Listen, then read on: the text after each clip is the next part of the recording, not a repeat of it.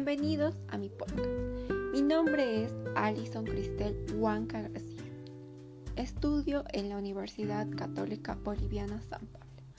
El día de hoy les hablaré acerca de la base de la pirámide y primeramente les voy a dar una pequeña introducción de lo que es la base de la pirámide.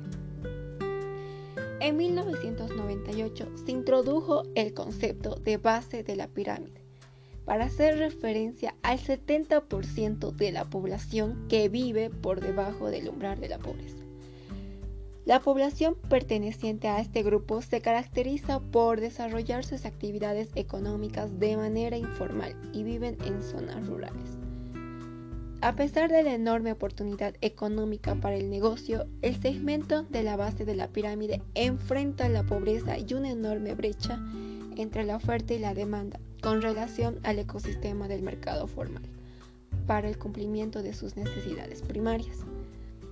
Son alrededor de 5 mil millones de personas en el mundo que viven en la pobreza y algunas personas viven con menos de 2 dólares al día.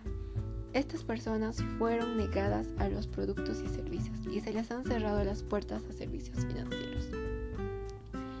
Yo sé que a muchas personas les ha parecido muy interesante esta situación que viven 5 mil millones de personas en el mundo.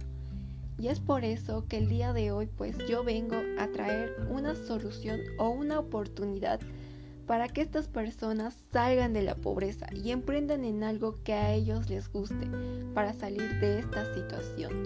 Yo sé que a muchos de nosotros con el tema de la pobreza se nos vienen muchas ideas para ayudar a estas personas a salir de esta situación.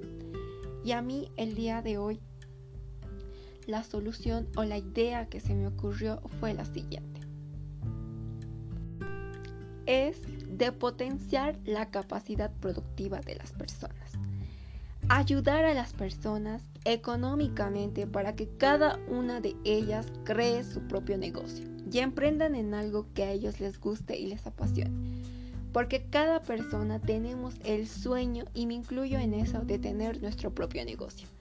Y para esto necesitamos tanto el apoyo del gobierno como de las empresas grandes y no solo de ellas sino de cada persona del mundo para poder recaudar fondos para que estas personas puedan por sí solas entrar en el ámbito laboral, para brindarles un apoyo para que estas personas puedan abrir su propio negocio y así puedan generar sus propios ingresos.